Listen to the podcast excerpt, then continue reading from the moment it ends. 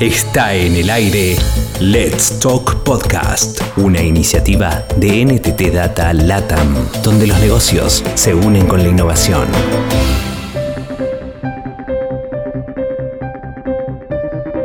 En este episodio grabado en México se escucha cómo y por qué una destacada profesional dejó una sólida carrera en grandes agencias de publicidad para dedicarse a una startup llamada Único. Y es para conocer los detalles de esta inspiradora historia que Paola Hurtado Duarte, líder de marketing digital en NTT Data México, tuvo la siguiente conversación con Tere Cremona, CEO y founder de Único. Bueno, Único es un emprendimiento digital que se vale un concepto innovador con una promesa de valor que transforma la experiencia de parejas que se encuentran realizando sus planes de boda usando tecnología de vanguardia.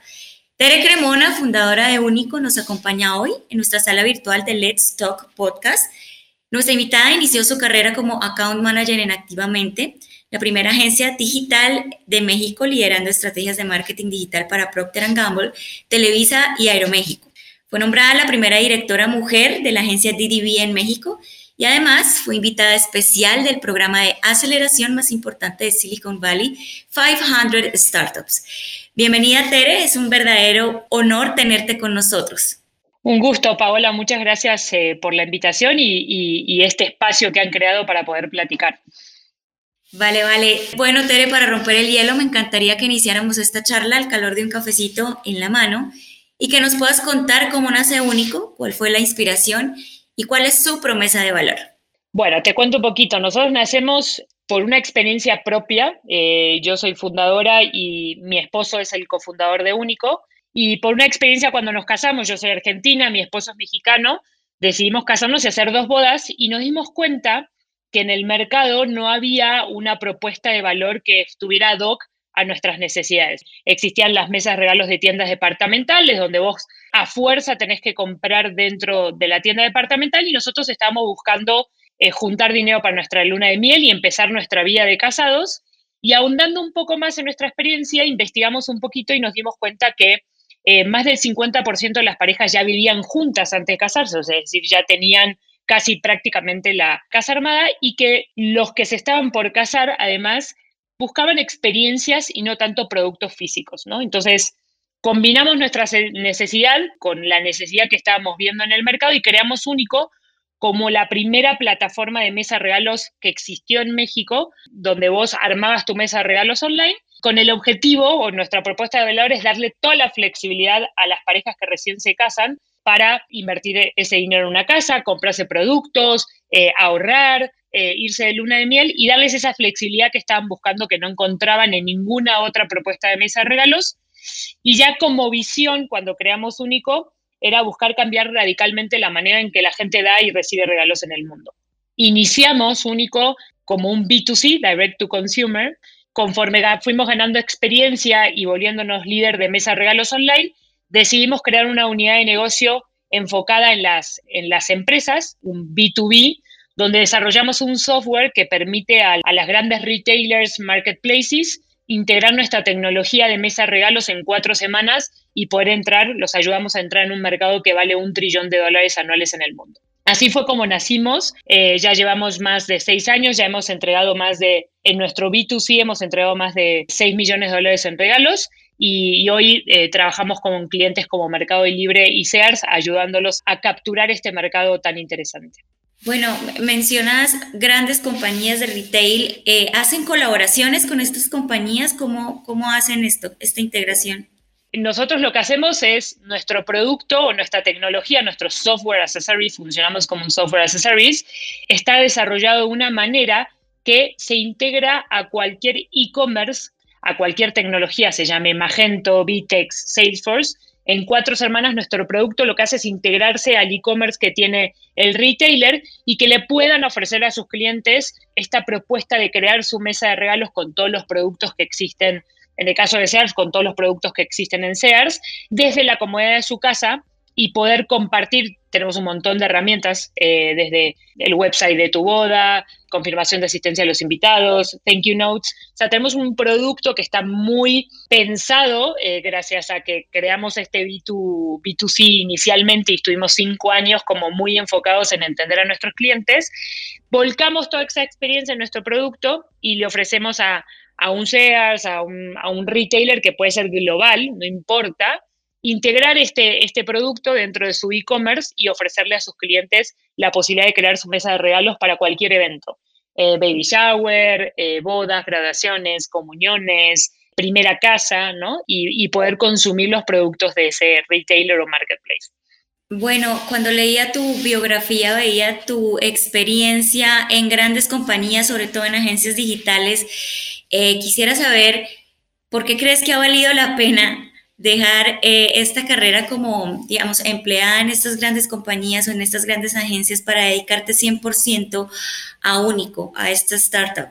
Yo creo que ha valido la pena las dos cosas. Creo que cada emprendedor te podrá contar desde su experiencia qué le ha funcionado mejor. Yo creo que los cimientos de mi experiencia en, en agencias de publicidad, en trabajar con clientes, me han servido como, como para arrancar único y, arrancar en el, en, el, modo emprendedor. O sea, creo que en mi caso particular y en mi historia me ha funcionado muchísimo porque he ganado experiencia y he creado un network que, que trabajando en grandes empresas me ha ayudado, ¿no? Contactos que en algún momento de mi emprendimiento he tocado base y me han apoyado, me han presentado gente, ¿no? Entonces, ese primer paso creo que me ha funcionado muy bien. Hay gente que que no pasa, ¿no? Porque sale de la universidad y emprende y también le funciona.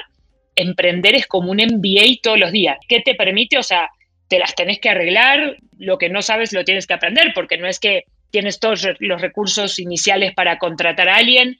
El, trabajar en una empresa, vos trabajas en un sector, ¿no? O sea, por ejemplo, no sé, en publicidad o en marketing, tu rango alrededor es trabajar en, ese concepto que es, o sea, en, en, ese modo que es marketing, ¿no? No haces otras cosas. Y aquí en, Único teníamos que hacer todo, ¿no? Desde números, estrategia, marketing, customer service, ¿no? Toda la parte operacional, finanzas, ¿no? Entonces, sí siento que aceleradamente te tenés que aprender mucho, ¿no? Porque pues no tenés los recursos para hacerlo como lo tenías en grandes compañías, ¿no? Entonces, creo que la combinación, en mi caso en particular, ha sido interesante, el ganar experiencia y sí, definitivamente ha valido la pena porque he aprendido en los últimos cuatro años lo que no he aprendido en toda mi vida, ¿no? En mis 10 o 12 años de trabajar en agencias de publicidad, ¿no? Entonces eso creo que ha sido interesante y creo que también se combina un poco con, si me preguntas ya desde un lado personal si ha valido la pena, creo que también se combina un poco con, con la propuesta de vida que tiene cada quien, ¿no? O sea, eh, yo cuando me han invitado, por ejemplo, al, al Banco Interamericano de Desarrollo a platicarle a mujeres emprendedoras eh, con base en el evento que, surge todos los años que se llama We Exchange. Es un evento exclusivo para mujeres latinoamericanas. Siempre les digo lo mismo, para mí es fundamental que los emprendedores en general, mujeres o, hombres, tengan un, sentido de por qué están haciendo eh, o por qué están emprendiendo, ¿no? Por supuesto, hay gente que dirá, oye, es que yo me quiero volver millonaria, yo quiero tener un impacto social en, en mi país, en mi caso, justo coincidió que nació mi primera hija cuando todavía estaba en, el ambiente publicitario en la agencia. Y la verdad es que nosotros teníamos como objetivo que nuestras hijas aprendieran, primero que, son capaces de hacer cualquier cosa, me tocó la suerte de tener dos mujeres, o sea que para mí era una responsabilidad muy grande el decir, oye, tengo que enseñarle a mis hijas que pueden hacer cualquier cosa, no importa si son mujeres o hombres, eso no es una barrera, que con trabajo y con esfuerzo y sacrificio pueden cumplir sus sueños y, con, nuestro, con mi esposo dijimos, bueno, la mejor manera de hacerlo no es decirlo, la mejor manera de hacerlo es haciéndolo, ¿no? La palabra eh, eh, enseña, pero el ejemplo arrastra, ¿no? Entonces dijimos, bueno, vamos a emprender porque este es, este es un legado que queremos que construir para, para nuestras hijas y creo que el tener un, propósito, el que sea, el que cada emprendedor tenga, te ayuda en los momentos más difíciles de, del emprendimiento, ¿no? Que digo, eso es una adrenalina y una aventura, pero los momentos difíciles, el recordarte que estás haciendo esto por un propósito que es fundamental y muy importante para ti, te empuja y te sigue, te sigue hacer, eh, seguir adelante, ¿no? En, términos generales, creo que ese propósito eh, ha valido la pena, ¿no? En este boom de la digitalización, la tecnología se ha vuelto como una vertical muy importante para la evolución de industrias como el retail. Eh, ahora nos hablabas un poco justamente de cómo único se ha movido en esta industria y cómo ha evolucionado para entregar un valor agregado justamente en lo que hace. Entonces, ¿qué pronóstico ves en la industria del retail de cara a los próximos cinco años justamente con el fenómeno de la aceleración de la digitalización? ¿Tú crees que se acabarán las experiencias físicas o se aportará escenarios híbridos? ¿Cómo es esta proyección? Yo creo que, vamos, o sea, definitivamente van a ser escenarios híbridos. Creo que hay varias tendencias interesantes que vamos a ver en los próximos años. Me atrevo a mencionar algunas, como por ejemplo, pues vamos a tener un consumidor neutral, no va a ser un consumidor offline, no lo vas a poder definir como un consumidor offline o como un consumidor online, va a ser alguien que va a ser neutro y lo que va a estar esperando de las grandes marcas es una experiencia padre una experiencia soft, simple, que se adapte a, sus necesidades. Creo que también las tiendas se van a transformar, eh, no, no van a dejar de existir, pero sí se van a transformar y el rol de los que van a estar trabajando en, las, en esas tiendas también va a cambiar, ¿no? Eh, con todo esta, eh, este crecimiento de las fintechs, ¿no? De apps con las que puedes pagar, que no necesitas un cajero, ¿no? El rol de, de los que trabajaban como cajeros, probablemente cuando vayas a una tienda vas a poder pagar directamente con tu aplicación y no vas a necesitar a nadie, pero esos roles se van a convertir en roles de asesores en un, de moda en una tienda departamental, tal vez asesores eh, nutricionistas cuando vayas a un supermercado que te den de probar eh, productos. Entonces, sí creo que va a haber una transformación del formato de las tiendas hacia formatos de experiencia, ¿no? Ya lo estamos viendo en China y aquí ya lo estamos viendo en, algunas, en algunos retailers, el social e-commerce va a ser una pata fundamental en la compra y en el acceso a, contenido relevante para, para los consumidores y para que eso se transforme en una compra. Entonces ya lo estamos viendo con algunos retailers. Creo que va a haber un nuevo lujo que va a ser probablemente todo lo que tiene que ver con sostenibilidad y impacto social y ambiental. Va a ser muy importante este foco, no tan, tanto del lado de las marcas como del lado de los clientes o consumidores que lo van a empezar a demandar. Otra tendencia que veo interesante es cómo estas grandes startups que están generando cada vez más volumen de usuarios se van a convertir en super apps, ¿no? Como Rappi, ¿no? Que tiene un gran volumen de usuarios y que se está convirtiendo en, en una super app donde vamos a hacer absolutamente todo eh, leía el, otro día que Nubank, eh, el banco brasileño, básicamente va a empezar a hacer eso, se va a convertir, nació como un banco online, ¿no? Eh, prestando atención a la parte como financiera y dándole una propuesta de valor muy interesante a los clientes. Y ahora abrió una rama de marketplace dentro de, su aplicación. Entonces creo que cada vez más vamos a ver estas grandes empresas que tienen mucho volumen de consumidor convertirse en, en super apps, ¿no? El Buy Now, Pay Later, ¿no? que ya está creciendo muchísimo en México y en Latinoamérica, también va a ser una tendencia. La personalización, ¿no? O sea, cada vez más los productos o tecnologías que usamos traquean, ¿no? Un poco nuestro comportamiento, desde wearables, mobile, ¿no? Cómo consumimos contenido, qué contenido consumimos, en qué formato. Y toda esa data creo que las marcas lo van a usar para hacer propuestas de valor más personalizadas a, a los clientes, ¿no? Entonces yo creo que que se vienen muchas cosas eh, muy interesantes. Creo que en México te diría que estamos un pasito atrás, donde hay que, en el caso del retail, hay que solucionar todavía muchas cosas como son la logística, la última milla, devoluciones, ¿no? O sea, todavía hay, hay que trabajar toda la parte de payment, ¿no? Que todavía con, el nivel de fraude y, y, otras cosas que hay aquí en México, o bancarización, ¿no? Que es lo que de lo que más estamos hablando hoy ahorita en México es estas fintechs que están tratando de acercarse a la gran masa de mexicanos que no tienen acceso a la bancarización. Creo que todavía tenemos que solucionar algunas cositas para ofrecer una propuesta a los consumidores mucho mejor y después de ahí vamos a, vamos a estar hablando de, cosas como formatos de, tiendas con, con, experiencia diferente, social e-commerce, pero creo que México todavía tiene que trabajar algunas cositas como para poder ofrecerle una propuesta de valor más interesante a, los clientes, ¿no? Bueno, eh, definitivamente hemos sido testigos de cómo nos ha cambiado el mundo la digitalización, definitivamente. En ese sentido, quisiera saber cómo ha sido para Único y para ti llegar hasta aquí, cómo ha sido ese camino, cómo ha sido esa adopción de esa digitalización, porque realmente hace parte esencial de lo que es esta startup. Adicionalmente, ¿cómo ha sido el liderar una startup como esta siendo, siendo tú una mujer en un sector donde predomina la figura masculina aquí en México? Nosotros empezamos en una, época donde la evolución de la tecnología no iba tan rápido, sí la estábamos viviendo, por supuesto, pero nos dimos cuenta que a, través de la tecnología y de centrarnos en el cliente como eje central de, una de una construcción de una propuesta de valor nos funcionó muchísimo, ¿no? Porque no había nadie en el mercado combinando estas dos cosas. Escucha, o sea, las tiendas departamentales creo que de alguna manera, en el caso de lo que hacemos nosotros, se habían quedado un poco atrás, ¿no? Como de, bueno, somos líderes, tenemos todo el mercado de mesa regalos, y no combinaron o dejaron un poquito de lado como tener eh, al, cliente en el centro y tratar de entender sus comportamientos y nosotros lo que hicimos fue combinar eso, ¿no? La tecnología que podíamos crear, flexibilidad y tener al, al cliente en el centro nos ayudó muchísimo.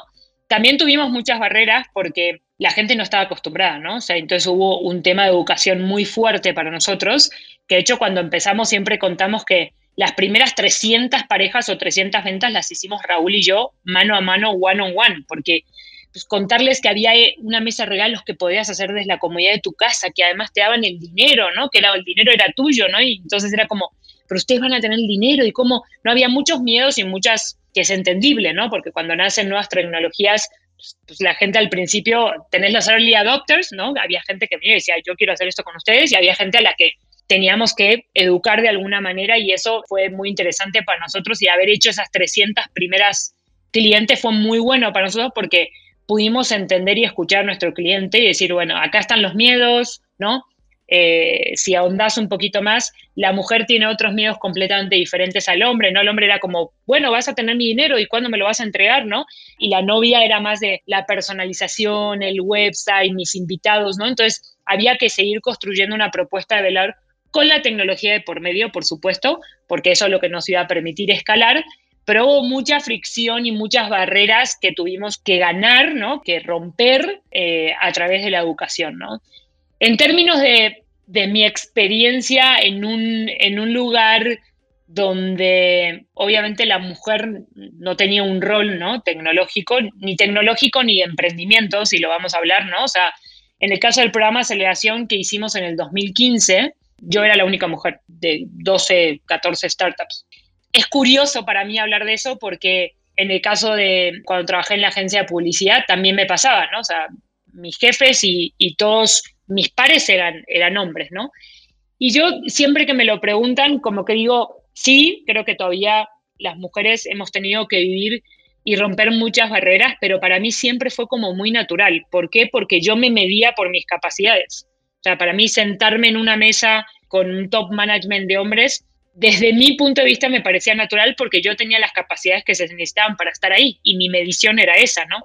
Yo exigía o, opinaba desde el punto de vista natural de mis recursos y lo que, de mis habilidades, no porque nunca hubo una distinción para mí entre hombre y mujer.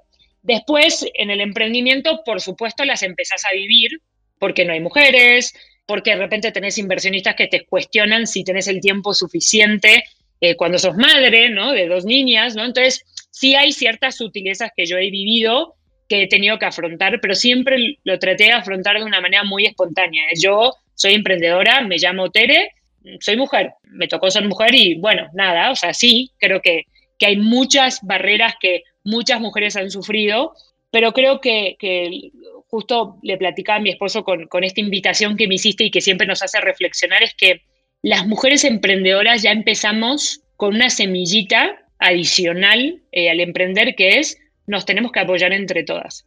Hay un mindset muy colaborativo de yo desde mi lugar tengo que colaborar para que otras mujeres puedan emprender y tengo una responsabilidad de desde mi lado trabajar eso, ¿no? Porque entre todas es como vamos a transformar la realidad de, del emprendimiento de las mujeres.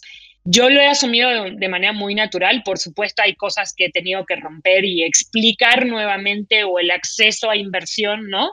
Que otros lo actúan con mucha naturalidad y, les es fácil, por supuesto he tenido que batallar más, pero trato de hacerlo desde el lugar de soy emprendedora y tengo ciertas capacidades y eso me hace que pueda crecer y que pueda seguir desarrollándome y sí tengo una responsabilidad tanto como emprendedora en este momento como para que mis hijas también crezcan en un modelo muy diferente donde eh, la equidad de género y, el acceso a las oportunidades sean las mismas. Y hay mucho trabajo por hacer y habrá emprendedoras que han sufrido muchísimo eh, y no han podido desarrollarse porque no han tenido el acceso y creo que eso es responsabilidad de todas aportar nuestro granito de arena para que cada vez sea que sea mejor, ¿no? Antes no había nadie, hoy en 500 Startups, si revisa su programa de aceleración, probablemente el 50% de los emprendimientos se han hecho por mujeres, ¿no? Entonces, de a poquito se va viendo ese cambio, ¿no? Es correcto. Bueno, y en este sentido, ya que lo mencionas y empezamos a hablar un poco sobre el cierre de la brecha de género en este sector eh, de la tecnología, ¿cómo ves la proyección del rol de la mujer en el ecosistema de emprendimiento en México, sobre todo eh, cuando la naturaleza de este emprendimiento, de este emprendimiento es tecnológica. Hay un dato muy curioso que he aprendido hace un tiempo que tiene que ver con cuando las niñas están en la edad, te diría, de, nacen y hasta como los 10 años, las niñas hablan mucho de ser, de intereses que tienen que ver con la matemática, con la física, con eh, casi hasta la adolescencia, porque bueno, obviamente física lo, aprendemos en, ya en el secundario, pero tienen intereses que tienen que ver con, con, la ciencia, con la tecnología y con la matemática, ¿no? Y cuando llegan a la adolescencia, ese interés se pierde.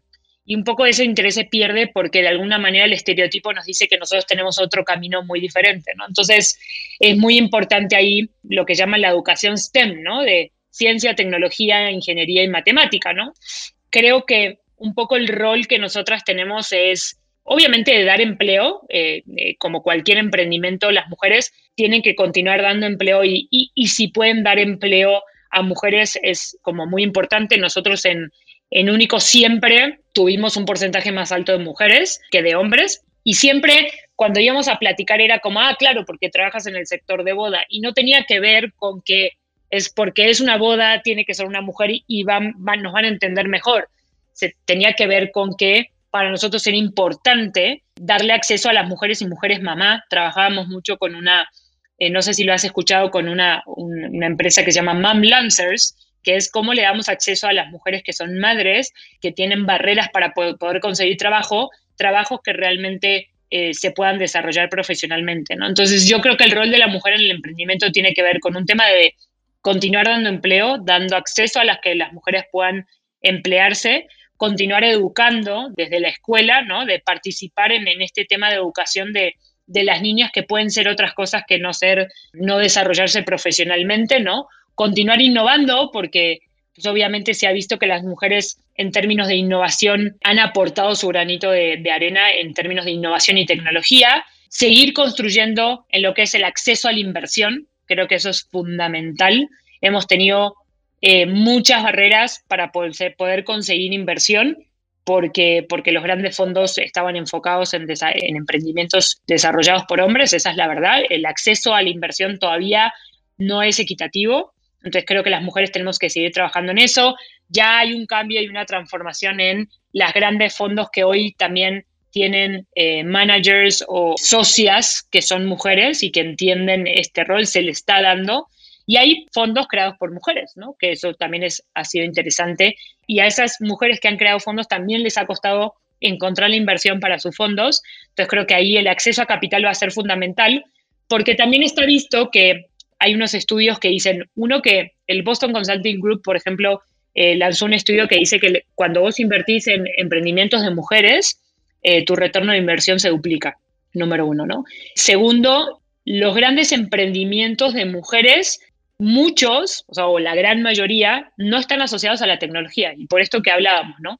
Porque cuando creces, como que se rompe ese, esa conexión que había de, bueno, yo puedo trabajar en ingeniería, en matemática, en desarrollo de tecnología, o la tendencia es que se van a emprendimientos que no son tecnológicos, ¿no? Hay que crecer en eso porque, porque las mujeres dicen, no, pues mejor me voy a este tipo de emprendimiento que, no necesita tanta inversión, que no es tecnológico, que no es para mí, ¿no? Entonces, también eh, romper esa barrera porque los emprendimientos tecnológicos en los últimos años también han hecho que el crecimiento de la economía de un país vaya del 40 al 70%, ¿no? sí necesitamos más mujeres invirtiendo, sí necesitamos más mujeres emprendiendo, porque aumenta la economía del país, porque aumenta la economía de la propia familia, y sí necesitamos mujeres en tecnología porque vamos a seguir innovando en ese sentido, ¿no? Creo que también ha, ha generado un cambio de cultura y un cambio social, porque el haber podido tener a mujeres liderando o estando en puestos ejecutivos ha transformado a la sociedad y ha transformado la parte, no tanto, tanto cultural como social y como laboral, ¿no? Porque hemos logrado cosas en algunas empresas como el paternity, el, el, maternity leave, ¿no? El que haya un espacio, el que seas mamá o el que te hayas casado no sea un obstáculo para desarrollarte profesionalmente. Y eso tiene que ver con que tenemos que seguir impulsando eso dentro de las compañías a nivel social, laboral y cultural y también eh, a través de leyes que impulsen y que no frenen a las mujeres, porque está visto ¿no? y está medido. Las mujeres transforman los negocios, transforman las sociedades, generan un impacto en el, en el PIB y generan un impacto en la economía que es real.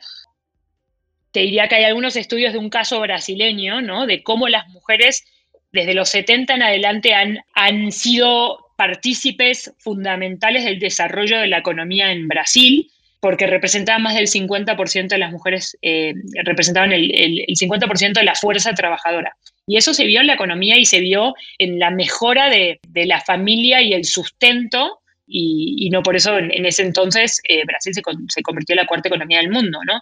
Eh, y es porque las mujeres salieron a la calle a trabajar y, transformaron, transformaron el país, ¿no? Entonces, creo que, que, que ahí es donde está, en un impacto social, laboral, cultural y de educación que tenemos que seguir trabajando. ¿Cómo ofrecer una relación cercana con el cliente en un mundo donde las conexiones remotas básicamente cobran un espacio mucho más amplio y se posicionan en un contexto digital? Yo creo que es un gran desafío, es una excelente pregunta. Creo que es un gran desafío el que tenemos por delante, sobre todo después de haber pasado un año de pandemia industrias como el retail, donde los clientes visitaban las tiendas y tenían un engagement más cercano o más presencial, les permitía de alguna manera estar más o, creer que estaban más cercanos al cliente, o los deportes, ¿no? O sea, los estadios vacíos, ¿no? El fan en su casa consumiendo en diferentes plataformas lo aleja, ¿no? Entonces, creo que, que sí es un desafío que tenemos después de pandemia. Creo que los clientes si bien están conectados y, pareciera que, los tenemos más lejos, creo que las, tecnologías y ciertos formatos nos van a ayudar a entenderlos mejor. En el caso del retail, si vos lo pensás, eh, mobile ha sido fundamental porque es, como el elemento o el centro de donde el cliente consume, ¿no? Investiga, compra online, consume contenidos, pero después va a la tienda y hay gente que va a la tienda, la visita, tiene una experiencia pero aún así termina comprando online, ¿no? A través de, del teléfono, el social e-commerce, las redes sociales. Creo que mobile va a ser un elemento muy interesante donde vos vas a tener diferentes formatos, diferentes data o insights que te van a ayudar a acercarte a, a tener una conexión con tus consumidores. Eso sí, por más que vos tengas toda la data, si vos no pones por encima al cliente dentro del negocio y no lo pones en el eje central, no importa cuántos formatos o cuánta data tengas, no te va a servir. Mobile va a ser algo muy interesante.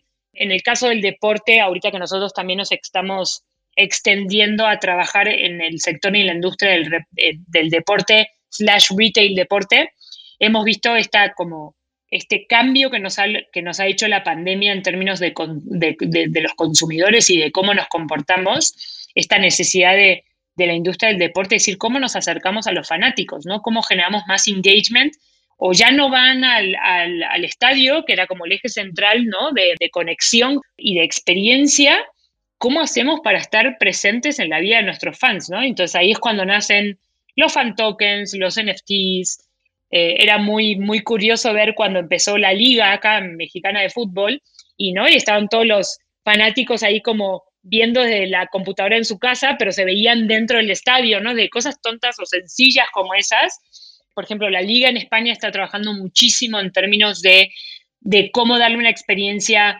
online em, o a través de otros formatos dentro del estadio, cómo puede consumir contenido dentro del estadio que no sea simplemente ver el partido. Todo lo que es, por ejemplo, la selección de fútbol argentina, pues abrió esta posibilidad de comprarte fan eh, tokens, ¿no? Que te permiten participar dentro de las decisiones de la, de, la selección de fútbol. Entonces, si tienes X cantidad de tokens, por ejemplo, puedes participar de una entrevista a un jugador o puedes decir con qué camiseta van a entrar al partido o, el capitán Messi con qué este, símbolo va a entrar dentro de como capitán, ¿no? Entonces, esas cosas van a, eh, eh, el, el, hecho de tener la tecnología y pensar en el cliente nos va, nos va a acercar más eh, si la sabemos usar. Entonces creo que es, que es muy interesante en ese sentido lo que viene y nos vimos obligados, porque la pandemia nos cambió y nos, nos cambió la manera de consumir, ¿no? Entonces, además de eso, ya veníamos con los millennials, ¿no? Que, que vienen a, demandar y a exigir a las marcas desde un punto de vista completamente diferente a lo que las marcas estaban haciendo, ¿no? Entonces es, es muy interesante lo, la evolución que hemos visto y la evolución que vamos a seguir teniendo, ¿no?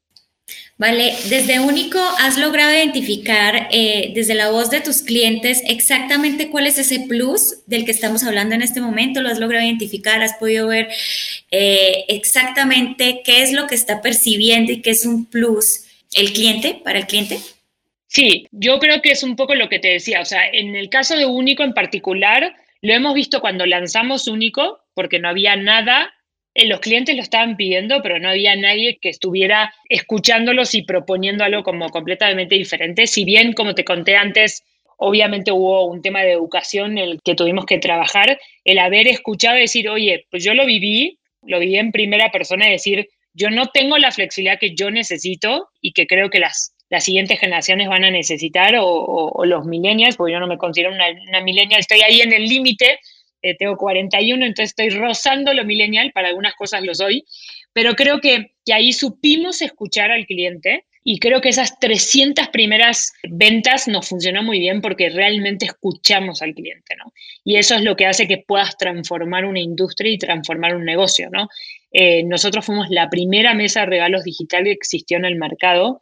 Eh, no podías abrir una mesa online ni en tiendas departamentales como Liverpool y Palacio de Hierro en ese momento, y supimos escuchar al cliente y supimos usar la tecnología para darle una propuesta de valor y la sorpresa y la, a lo que ahora ya parece muy natural, ¿no? Eh, porque ahora la gente, pues todas nuestras aperturas de eventos o de mesas las hacemos completamente online. Nosotros, si escuchamos al cliente, hacemos muchísimas conversaciones, hemos ido a sus casas, hemos seleccionado 100 clientes y hemos ido a sus casas, nos han invitado a tomar un café, nos han invitado a sus bodas, por ejemplo, ¿no? agradeciéndonos la experiencia que han tenido con nosotros. Eh, te digo, eh, nos han invitado por lo menos a cinco bodas a que a que fuéramos, ¿no? Nos daba un poco de pena porque no conocíamos a nadie, pero eso habla de, cómo ponemos al cliente en primer lugar y escuchamos, ¿no? Que es fundamental para que tengan una experiencia. Y en el caso de pandemia lo hemos visto también, ¿no? Esta capacidad, me parece que la capacidad de escuchar y la capacidad de usar la tecnología puede cambiar radicalmente industrias, como, como te mencioné, como Uber, como Nubank o como Airbnb o como Único, pero también el, tener la flexibilidad y tener la capacidad de reaccionar a tiempo también es importante y lo hemos visto el año pasado. Nosotros el año pasado nos cancelaron el 100% de las bodas, ¿no?